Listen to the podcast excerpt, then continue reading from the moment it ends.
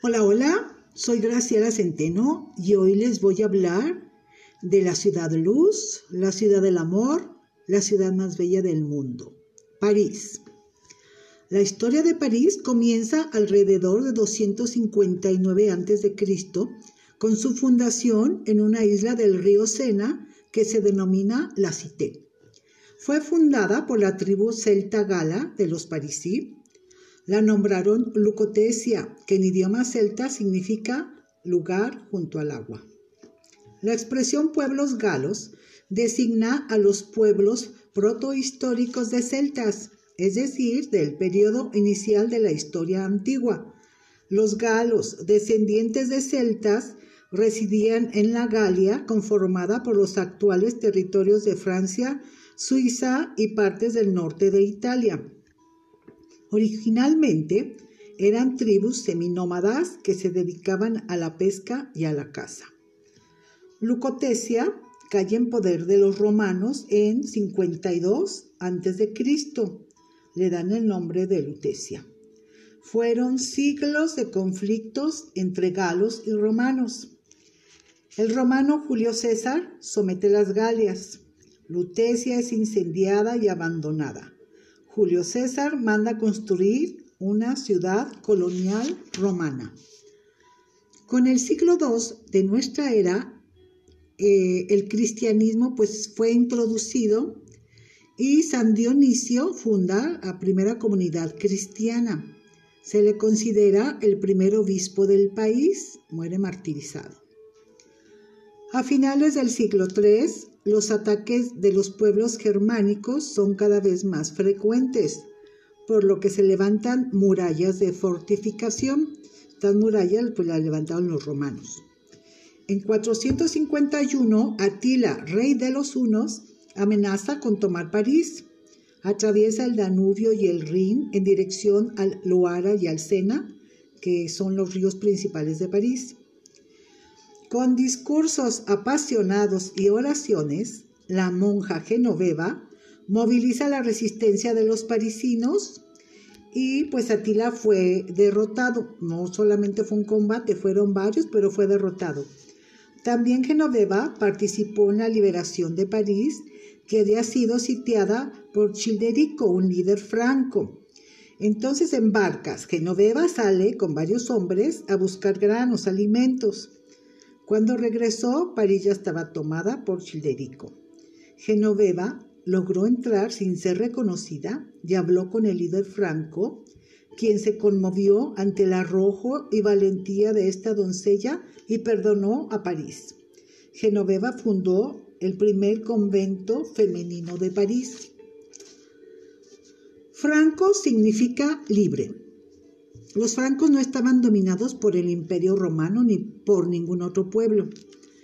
El último gobernador romano fue derrotado por Clodoveo de la estirpe merovingia de los francos. Él era hijo de Childerico. Clodoveo unificó la Galia e hizo de París su sede en 1507. Después de su victoria, abraza la religión cristiana, más por política que por religión. Clodoveo y sus sucesores merovingios convierten a París en un centro eclesiástico. Siglos después, suben al poder los carolingios, que fue la dinastía fundada por Carlomagno, rey de los francos. El imperio carolingio duró hasta 843. Tras la muerte de Luis V, el último carolingio, el Robertino Hugo Capeto, era nieto de Roberto I, por eso eran los Robertinos. Hugo Capeto es elegido rey de los francos. Inicia la dinastía de los Capeto, que es una de las dinastías más importantes de las dinastías reales en Europa. Bajo Luis IX el Santo, se amplía el círculo de poder hasta el Mediterráneo, en numerosos monasterios situados en la orilla izquierda del Sena se fundan escuelas religiosas. La dinastía de los Capeto desapareció del trono francés en 1328, siglo XIV, tras la muerte de Carlos V, sin herederos varones. pues ya existía esta ley sálica que no permite a las mujeres gobernar en la realeza, ¿verdad? Seguimos en el siglo XIV que inicia la Casa de Valois con Felipe VI de Valois que hereda la corona francesa. Al mismo tiempo, Eduardo III de Inglaterra reclama sus derechos al trono francés, lo que da inicio a la Guerra de los Cien Años. Aunque las operaciones militares se paralizaron siete años debido a la peste negra o peste bubónica. En 1420 París se rinde a los ingleses. Nueve años después, Juana de Arco reorganizó las tropas francesas para derrocar a los ingleses. Carlos VII le entregó el mando de un ejército y consiguió que se levantara el cerco de la ciudad. Juana de Arco contagió con su arrojo al resto de las tropas francesas que hicieron retroceder a los ingleses. Se reconquista París en 1436. Carlos VII fue coronado en Reims y poco después Juana cayó prisionera de los ingleses. Aunque Carlos VII, el soberano francés, le debía su trono a Juana, no hizo nada para rescatarla y la doncella de Orleans, como también se le conoce porque ganó una batalla en Orleans, murió en la hoguera acusada por un tribunal eclesiástico en 1431 acusada de herejía e idolatría. Tenía 19 años. Fue canonizada en 1919. Seguimos con la Casa de Valois, ahora bajo la regencia de Catalina de Medicis, de origen italiano. Tienen lugar los trágicos sucesos de la noche de San Bartolomé, que fueron luchas de religión entre católicos y protestantes, los hugonotes, de los que solo en París son asesinados cerca de 3.000 protestantes. Por otro lado, el hijo menor de Catalina de Médicis provoca el enojo de los parisinos a causa de su vida disoluta de sus excesos y en 1588 se subleva el pueblo. El rey huye pero es localizado y apuñalado. Con su muerte finaliza la casa de Valois. Surge la era de los Borbones con Enrique IV de Borbón y Navarra, un hugonote que se convierte al catolicismo en 1593 y es a él que se le atribuye el dicho París bien vale una misa. A él también se debe la rápida reconstrucción y ampliación de la ciudad. Bajo el reinado de Luis XIII comienza la gran época de Francia, le Grand Siècle, el siglo XVII, periodo barroco. El cardenal Richelieu intenta reunir en torno al rey todo el poder político. En el mismo siglo inicia el reinado de Luis XIV, el rey Sol.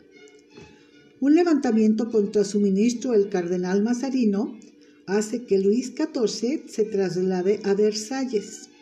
Versalles se encuentra a 17 kilómetros de París y es un palacio realizado en estilo barroco francés.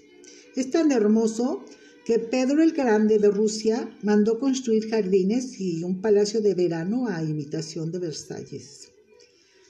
A finales de este siglo XVII se extendió en Francia la Ilustración, dando comienzo al siglo de las luces, donde dominaban las ideas de filósofos, matemáticos, físicos como Voltaire, Rousseau, Montesquieu.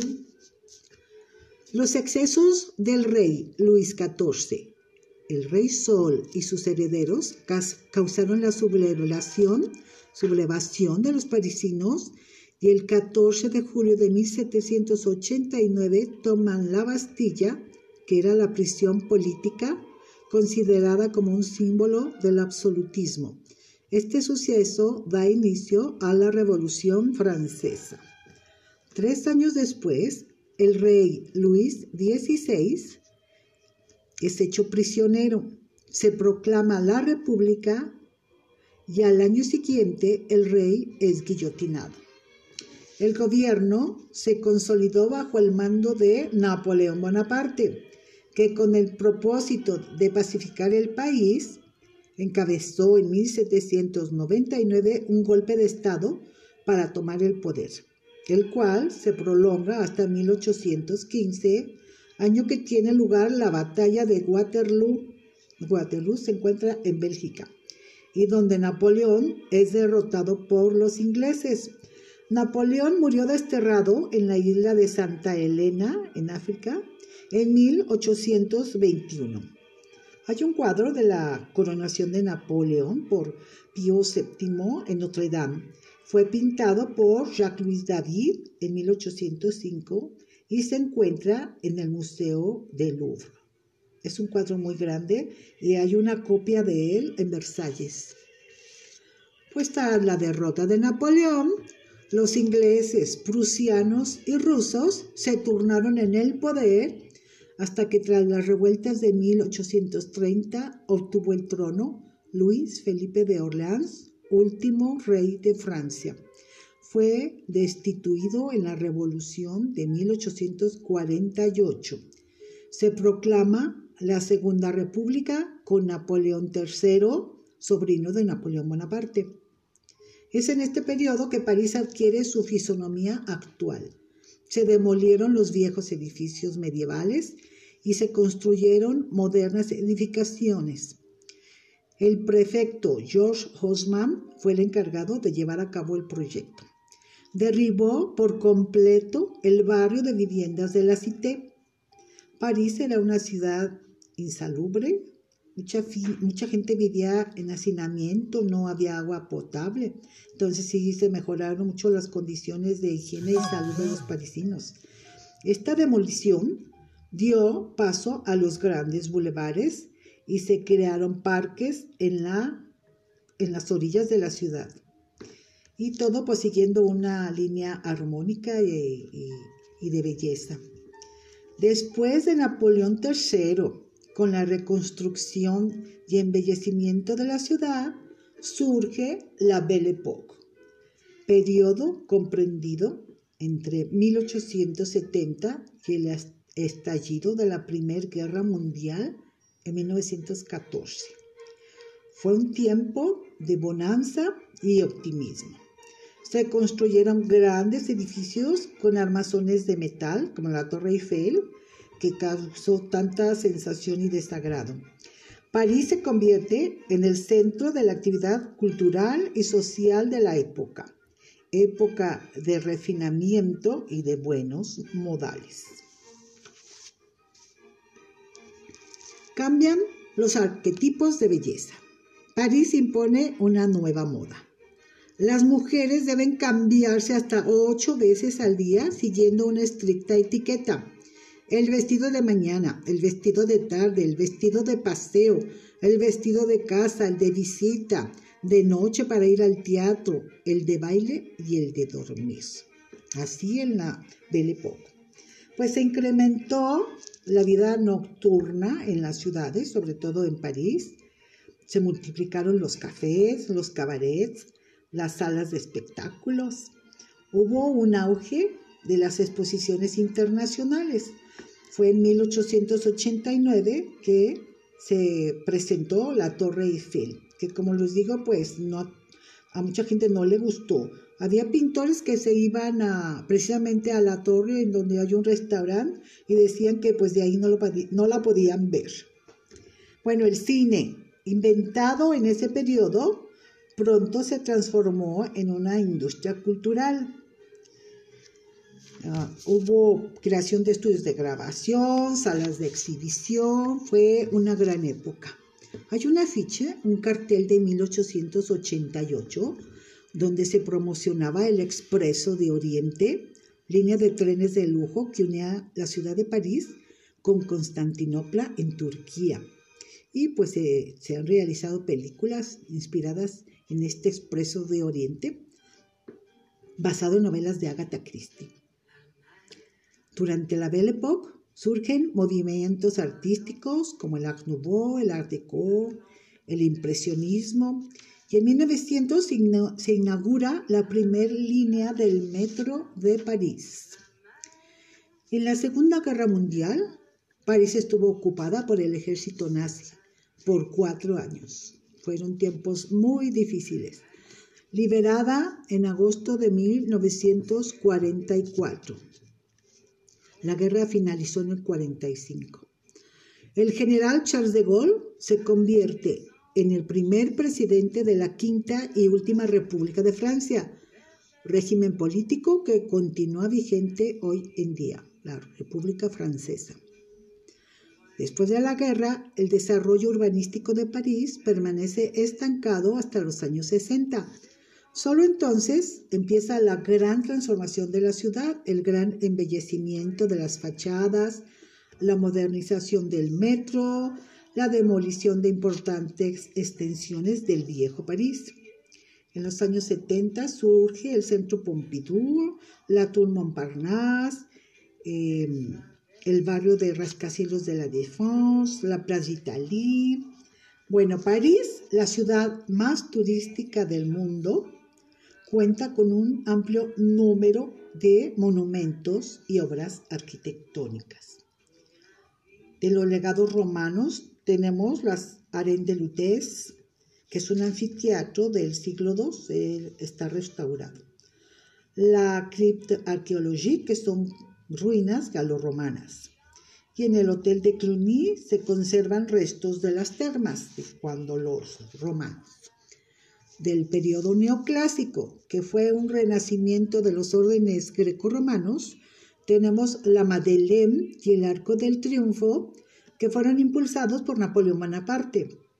La Madeleine fue construida en 1806 en honor al ejército imperial francés, la Gran Armée.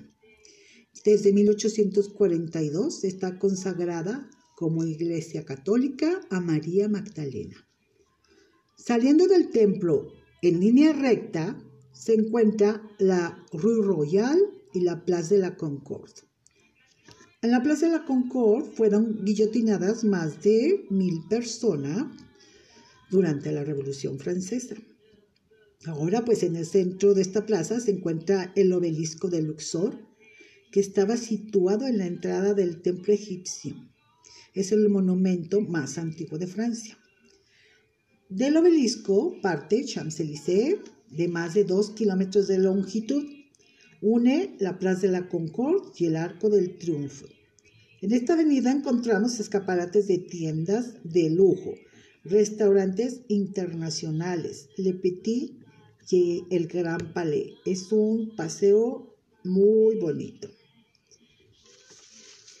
El Arco del Triunfo eh, está situado en el centro de la Place Charles de Gaulle construido entre los años 1806 y 1836 por orden de Napoleón Bonaparte en homenaje a su ejército. Este monumento se realizó inspirado en el arco de Tito en Roma. Y bueno, pues tenemos la Torre Eiffel, que fue para la Exposición Universal de 1889, símbolo de París, el monumento más visitado del mundo. El Museo del Louvre, un fuerte del siglo XII, convertido en palacio, luego en museo. Tenemos la Conciergerie, situada en la isla de la Cité, que fue residencia real entre los siglos X y XIV. En 1392 se convirtió en una de las prisiones más duras. En ella estuvo un tiempo la reina María Antonieta antes de morir en la guillotina en 1793. Bueno, también tenemos los Inválidos, un palacio nacional que alberga en su interior la tumba de Napoleón Bonaparte. Es un estilo barroco del siglo XVII. La Catedral de Notre Dame, construida entre 1163 y 1345, se encuentra en uno de los extremos de la de la Cité. Es un icono gótico.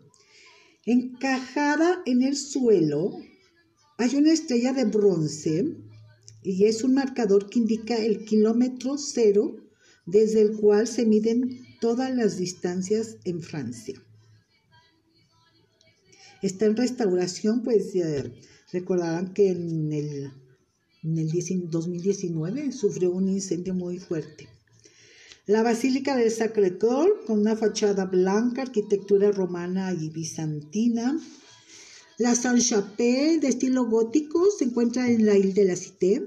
Se, se construyó entre 1241 y 1248 con el propósito de guardar reliquias y es espectacular por sus vidrieras de colores. Los jardines de Luxemburgo. Cerca de ahí se encuentra la iglesia de San Sulpice, que salió en la película del Código da Vinci. Da Vinci, en su interior hay varios frescos de Delacroix. La ópera Garnier, en estilo neobarroco, construida por orden de Napoleón en el siglo XIX. La impresionante sala de espectáculos decorada en rojos y, dorados inspiró la obra de El fantasma de la ópera. Bueno, el río Sena con sus puentes, el Pont Neuf, que es el más antiguo y que une la, la isla de la Cité con la ciudad. El puente Alejandro III, famoso por sus estatuas, que es uno de los más bellos de París y es conocido por sus magníficas lámparas Art Nouveau. El puente de las artes, donde los paseantes eh, luego ponen ahí candaditos para dejarlos de recuerdo. El puente San Luis, que es el único enlace entre las dos islas, la de la Cité y la San Luis. Y no puede uno perderse el recorrido de los bateaux que son los cruceros turísticos el puente del alma, donde pues desgraciadamente falleció Lady. El barrio de Montparnasse, esta concurrida área de Montparnasse, conocida por sus cadenas de tiendas, creperías, bistros históricos. En el cementerio de Montparnasse está enterrado Jean-Paul Sartre, escritor. También están las catacumbas de París, de París, que es una red de túneles y cámaras subterráneas a 20 metros de profundidad. Y están los restos de más de 6 millones de esqueletos de diferentes épocas. También se encuentra la Torre de Montparnasse con una vista de 360 grados de París. En el barrio Le Marais, uno de los vecindarios más antiguos de París, se encuentra la Plaza de Vosges, donde se puede visitar la casa de Victor Hugo y el Museo Picasso de París. Hay galerías de arte, boutiques, restaurantes. El barrio latino, en el quinto distrito, ahí se encuentra la Universidad de la Sorbona, cafés llenos de estudiantes, el señorial edificio del Panteón que contiene los restos de Voltaire, de Marie Curie, etc. En el barrio de Montmartre, barrio bohemio, ubicado en el distrito 18, es una villa de artistas en las que vivieron Picasso, Dalí y alberga la Basílica del Sagrado Corazón, del Sacré-Cœur. Se encuentra también ahí el Moulin Rouge, el cabaret. Y en, a finales del siglo XIX, Montmartre adquirió mala fama por los cabarets y burdeles que se abrieron en el área. Artistas como pues Monet, Dalí, Van Gogh, Renoir mm, construyeron una comunidad artística que ayudaron a moldear el espíritu bohemio de Montmartre. Tenemos el, el cementerio Père Lachaise con los restos de María Callas, Edith Piaf, Federico Chopin, y la más visitada, Jim Morrison, cantante de The Doors. Museos, pues, tenemos el, bueno, aparte del, Louvre, el Museo d'Orsay, el Centro Pompidou, el Museo Rodin, l'Orangerie, donde se encuentran las enormes pinturas de los nenúfares de Monet. Cabarets, pues tenemos el Moulin Rouge, el Crazy Horse, el Lido, etc. Las galerías Lafayette Haussmann, uno de los centros comerciales más eh, famosos y bonitos del mundo. Tiene siete plantas distribuidas de forma circular. El interior, estilo Art hay restaurantes y cafés. Versalles, a 17 kilómetros de París, es una ciudad. Fue capital del Reino de Francia. El Palacio de Versalles fue la residencia real durante los reinados de Luis XIV, Luis XV y Luis XVI. Ahora les voy a hablar de la cocina francesa, considerada para algunos como la mejor del mundo, ¿verdad? Entre sus platillos principales, pues tenemos el pato al orange, canard al orange, la onion soup, la sopa de cebolla, los escargots, caracoles, las crêpes sucettes, el salmón, salmón fumé, el salmón ahumado, el paté de foie gras, el paté de terrine de canard, ancas de rana, le grenouille sauté, ostras y pues eh, entre otras, ¿verdad? Hay gran variedad de quesos con más de 350 clases. El camembert, roquefort, brie, gruyère, chèvre, etcétera, etcétera. Restaurantes tenemos la Tour d'Argent, Maxime, o Pie de Cochon. Los bistrot son cafés o bares donde se sirven comidas sencillas y son de los más visitados en París. En cuanto a la música, pues tenemos cantantes franceses como Georges Brassens, uno de los artistas de la posguerra más destacados de Francia. Tenemos a Edith Piaf, cantante de cabaret de los años 30. También Charles Aznavour, de finales de los 30. Charles Trenet, Yves Montand, Maurice Chevalier. Y ya más actuales, pues, está La Emperatriz, un grupo fundado en 2012 y ellos tocan música disco pop. Nec Feu, rap francés. Angèle, y pues Eddie Preto, Pink Martini. Y pues bueno, hay tantísima información sobre París que esto pues fue solamente una probadita. hay que visitar París, que pues como les digo, la, la ciudad más bella del mundo, más romántica, la ciudad luz. Bueno, pues nos despedimos con Edith Piaf de fondo. Hasta la próxima.